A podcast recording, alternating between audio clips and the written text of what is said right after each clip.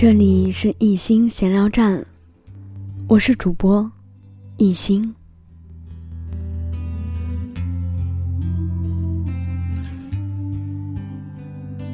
有人住在风里，有人住在雨里，也有人住在桶里。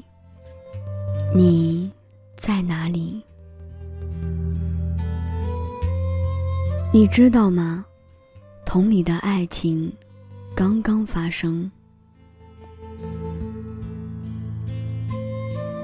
决定到同里住一晚，纯属偶然。我和鱼走出苏州火车站时，已是下午四点。苏州城多少还嗅得到城市的脂粉味，而我们已经关上了手机，下定了决心，要到一个谁也找不到的地方，好好的躲上一天。我说：“去水乡吧。”随便哪个都行。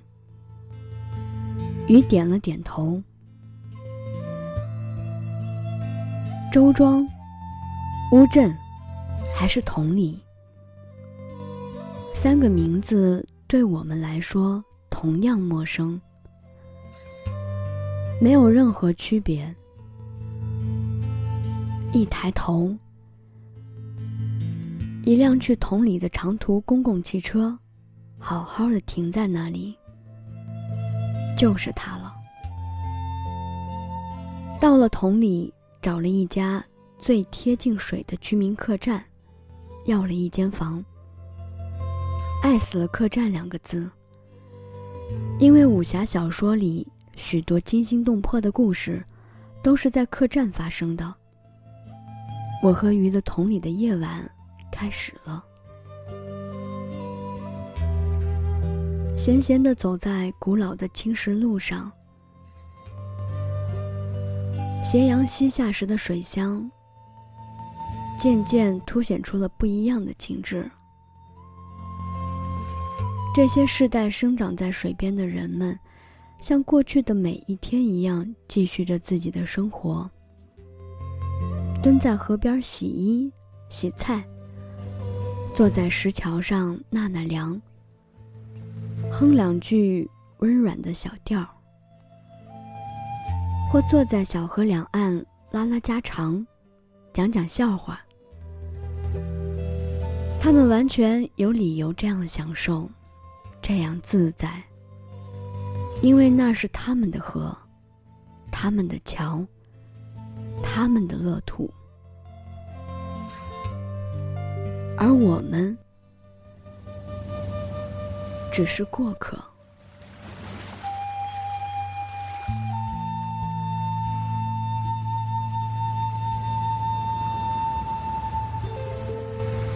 我们只能偷偷的、贪婪的呼吸着这里的宁静和闲适。我们什么都不可能带走。我们甚至还在纵横交错的河道。和随时都可能出现的石礁间，迷失了方向。如果找不到回去的路了，怎么办？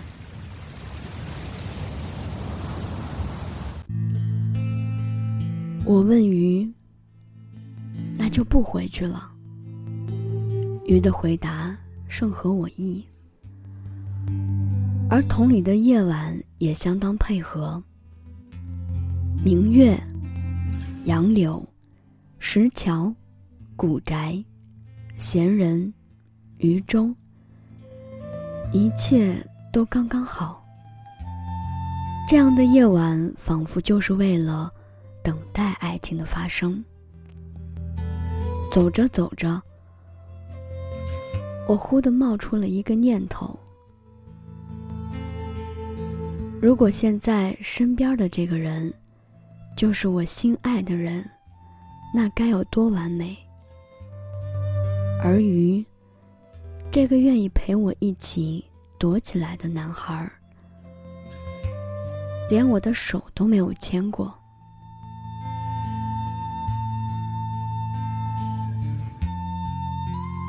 我们终于还是找到了回民居客栈的路。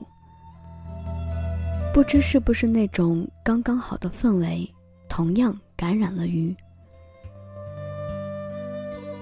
原本很潇洒的一条鱼，变得有点冲动、羞涩和孩子气。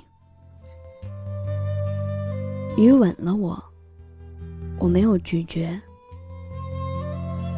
很奇怪，我甚至在想，如果鱼还想进一步靠近我，应该我也不会拒绝。这种感觉让我有点害怕。莫非我真的爱上了？是因为同理，还是因为鱼？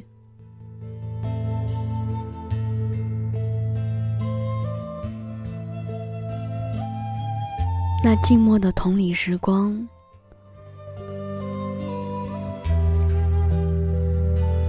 是人家屋顶在雨中笼着薄烟的时光，是红花绿柳穿竹打叶犀利消磨的时光，是秋月春风笔挑沙灯海棠褪色的时光。一个转角，一个回眸，都是瞬间的迷醉与惊惑，深深的雕刻在人们的心里和记忆里。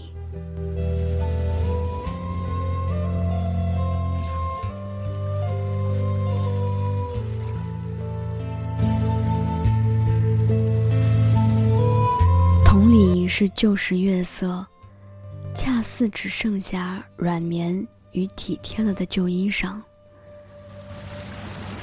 时而暗藏静止，时而动流奔涌。